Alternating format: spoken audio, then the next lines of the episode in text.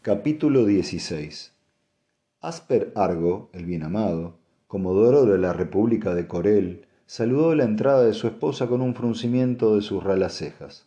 Para ella, por lo menos, su epíteto no tenía aplicación. Incluso él lo sabía. Ella dijo con una voz tan fina como su cabello y tan fría como sus ojos. Mi gracioso señor, según tengo entendido, ha llegado a una decisión acerca del destino de la fundación.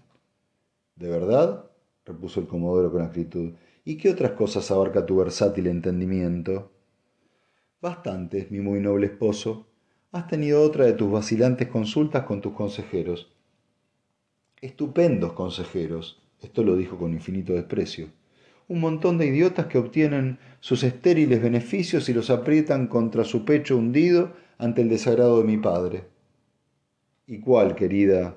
Fue la dulce réplica, es la excelente fuente de la que tu entendimiento extrae todo esto.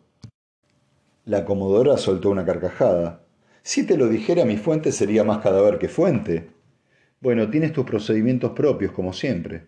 El comodoro se encogió de hombros y dio media vuelta. En cuanto al desagrado de tu padre, mucho me temo que te refieres a una negativa obstinada de enviar más naves. Más naves, repitió ella acalorada. ¿No tienes cinco? No lo niegues. Sé que tienes cinco. Y te han prometido una sexta. Me la prometieron para el año pasado.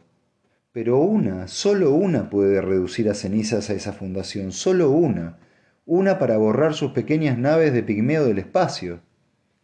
No podría atacar su planeta, ni siquiera con una docena. ¿Y cuánto duraría su planeta con el comercio arruinado y sus cargamentos de juguetes y bagatelas destruidos? Esos juguetes y bagatelas significan dinero, dijo suspirando, una gran cantidad de dinero.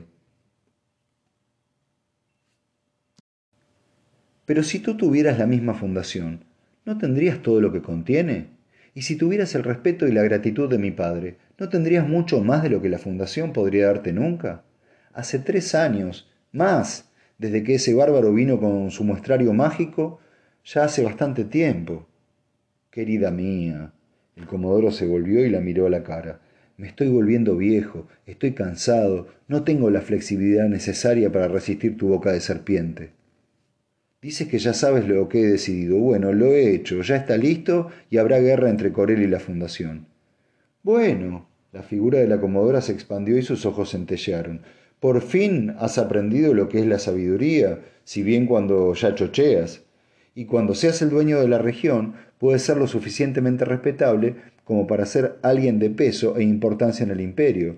Por lo pronto podremos abandonar este mundo de bárbaros y acudir a la corte del virrey. Eso es lo que haremos.